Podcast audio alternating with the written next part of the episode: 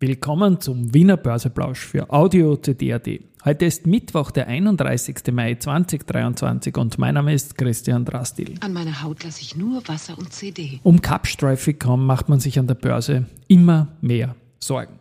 Dies und mehr im Wiener Börseplausch mit dem Motto Market and hey. Here's Market and Me,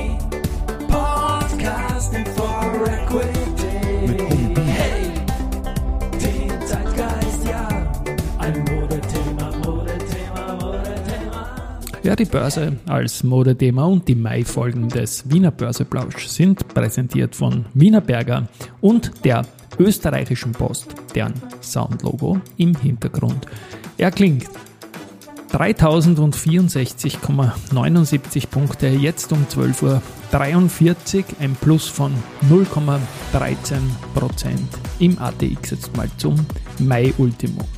Auf der Gewinnerseite haben wir Do Co. mit plus 2,7%, dann die Babak mit plus 1,8% und die erste Group mit plus 1,1%. Auf der Verliererseite den gestrigen Gewinner, die Lansing, mit minus 4,5%. Dann erneut der Verbund minus 1,6% und CRIMO mit minus 1,4%. Wie gesagt, in Summe ziemlich ausgeglichen alles. Die Volumina zeigen die OMV äh, mit 20 Millionen sehr stark, die erste 6 Millionen und der Verbund 5 Millionen. Aber es ist ein Ultimo und ja, das ist eigentlich auch für einen Ultimo jetzt noch nicht so ganz mächtig viel. Ich spiele gleich den Börse-Geschichte-Jingle, denn unser Co-Partner im Mai, die österreichische Post, die hat heute einen ganz einen besonderen Tag, denn es ist 17 Jahre her, dass die Post an die Wiener Börse gegangen ist. Die haben damals auch gleich an diesem ersten Handelstag mit 14,21 Prozent den besten Tag in der Börsegeschichte gehabt. Also ein super Debüt damals am 31.05. 2006 und 346 Millionen Euro äh, ist auch zugleich der höchste Handelsumsatz, den die Post jemals hatte. Am 31.05.2000, also vor 23 Jahren, ist die AMS aus dem ATX ausgeschieden, also die alte Austria Microsystems, die jetzt mit AMS Osram nicht mehr viel zu tun hat. Und ebenfalls am 31.05.2006, also diesem Post-IPO-Tag, endete die längste Serie über dem Moving Average 200, nämlich von der SIMO, die längste, und das waren ganze 1301 Tage. It's time for the main event. Ja, Main Event ist ein bisschen negativ indiziert. Es geht um die Kapsch, die verliert erneut 8,5% auf nur noch 10,65 Euro heute. Die Finanzierung wird neu aufgestellt, Restrukturierung der Finanzierung.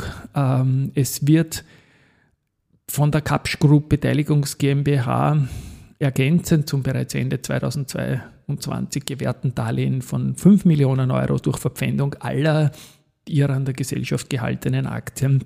Das sind die 63,3 Prozent am Grundkapital unterstützt und die äh, Gesellschaft verpflichtet sich zur Ausnutzung des gesamten bestehenden genehmigten Kapitals im Umfang von 10 Prozent. Das sind also 1,3 Millionen neue Aktien zur Schaffung ausreichender Liquidität. Und die Dividendenpolitik, die bleibt weiter ausgesetzt. Also das Ganze schaut immer mehr angespannt aus, muss ich sagen, und ich bin da doch ein klein wenig irritiert, von den Aussagen, die der Georg Kapsch noch am 22. März diesen, dieses Jahres im Industriemagazin gesagt hat. Er hat gesagt, okay, Ziel ist wieder die Umsatzmilliarde, sie gehen jetzt wieder den Berg nach oben äh, und ja, man möchte auch schneller als der Markt wachsen. Also es waren positive Signale, die da quasi in den Markt reingekommen sind. Jetzt schaut es eigentlich von Woche zu Woche negativ aus und man brauchte nur auf die börsliche Reaktion schauen. Man wartet ja auch noch auf diese Schiedsgerichtszahlung, auch da ein bisschen Kritik, wie lange das dauert. CTS Event, der, der 50-50-Partner in diesem potenziellen Zuspruch, der hat halt gute Quartalszahlen, deswegen steigt die Aktie und bei Kapsch gibt es halt schlechteres äh, News-Situation äh, und insofern geht auch die Aktie nach unten. Ich glaube noch immer, dass die Kapsch insgesamt ein Übernahmecase sein kann. Die Frage ist nur, ob das jetzt in Richtung Immofinanz geht, wo die CPI Property halt einen Kurs genannt hat, der weit über einen aktuellen Kurs ist, oder so eine Geschichte wie die Leoni wird mit Restrukturierung, Restrukturierung, wo die Aktionäre dann letztendlich nicht so gut dabei ausschauen. Wie auch immer. Cordoba 78 Cup von BSN, Stocksry und CapTrace da sind gestern fünf Titel wieder ausgeschieden, wie immer in der Woche zwei. Gestern hat es erwischt die VIG Bayersdorf, OMV, Föstalpine und Henkel. Also diesmal wieder drei Aktien aus Österreich und zwei aus Deutschland. Damit sind noch 38 Titel drin, 14 aus Österreich und gleich 24 aus Deutschland. Auch heute fallen wieder fünf Titel raus und morgen schauen wir uns dann mal an, welche 33 dann noch im Rennen sind. Am 21. Juni 45 Jahre Cordoba wird noch ein Titel dann übergeblieben sein. Gerade noch ein Message rein zur Kapsch, da geht es wirklich rund. Also ich habe zu keiner Aktie so viel Konversation mit Hörerinnen und Hörern wie zur Kapsch und man macht sich da halt immer mehr Sorgen und jetzt kam noch ein Input, man möge doch den Dr. Zehetner für die Kapsch engagieren, dass der da gut verhandelt, auch was das Schiedsgerichtsgeld betrifft. Wie auch immer. Wir haben heute noch News und zwar die VIG, die hat die verrechneten Prämien im Q1 steigern können, 12,1% plus. Die Solver Solvabilitätsquote der Gruppe ist zum Ende des ersten Quartals 284% und konnte stabil gehalten werden. Und ja, das ist abermals ein Beleg für die außerordentlich hohe Kapitalstärke und die Resilienz der VIG-Gruppe, heißt es in der Aussendung. Und fürs Gesamte wird eine positive operative Performance angestrebt. Raiffeisen Research ist Bottomline auch zufrieden. Die Strabag hat das Trading Statement für das erste Quartal veröffentlicht und die Leistung wurde im Vergleich zum Q1 2022 um 10% auf 3,4 Milliarden Euro bestätigt. Auftragsbestand 3% nach oben, wieder ein neuer Rekordwert, Rekordwert 24,5 Milliarden Euro. Und ja, auch der Ausblick wurde bestätigt. Bei Balfinger gibt es einen neuen COO, der Martin Zehn, da ist er gegangen. Und der neue, der heißt äh, Alexander Susanek und war früher Geschäftsführer unter anderem bei der BMW Motoren GmbH in Steyr. Die UWM errichtet mit dem Wohnquartier Timberview nach Timber Peak bereits das zweite Holzhybridprojekt im Mainzer Zollhafen. Und nach mehreren Wertungsrundgängen konnte sich äh, Architektur ZT aus Wien durchsetzen. Valneva nimmt an einigen Investorenkonferenzen teil, Jeffries Healthcare, Goldman Sachs Annual Global Healthcare und Stifel European Healthcare Conference. Da geht es jetzt sicherlich vor allem um Chikungunya, wie wir in den letzten Tagen auch immer wieder gesagt haben.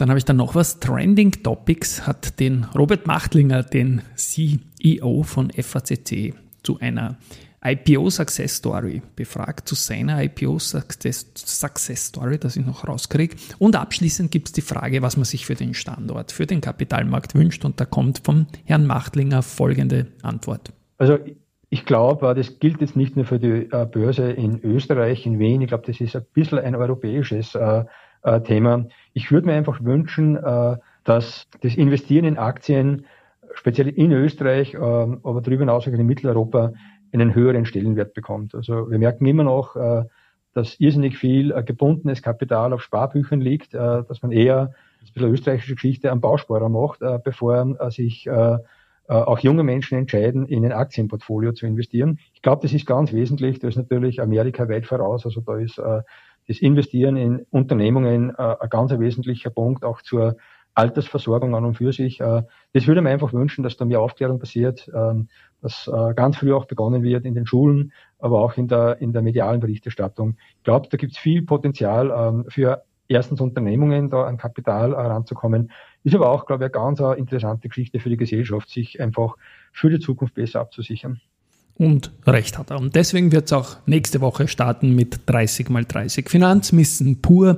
Jeden Montag dann auf Audio CD Indie-Podcasts. Gut, den Herrn Alesch Starek, seinen CFO, die beiden, den hat das Deutsche Börsenradio meine Kollegen interviewt und beide Interviews, sowohl Machtlinger mit Trending Topics als auch Starek mit Börsenradio, werde ich in den Shownotes verlinken.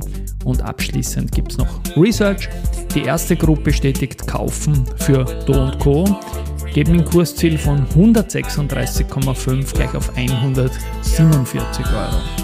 Alhetea Capital bleibt bei AT&S auf Kaufen und geben ein Kursziel auch von oben und das ist auch kein Bämmerl von 65 auf gleich 100 Euro. Zur Erinnerung, die Aktie, die gibt es momentan bei 29 Euro. Also das ist für mich ein neuer Rekord vom Abstand her. Schauen wir mal. Schaden wird es in keinem Fall. Tschüss und Baba.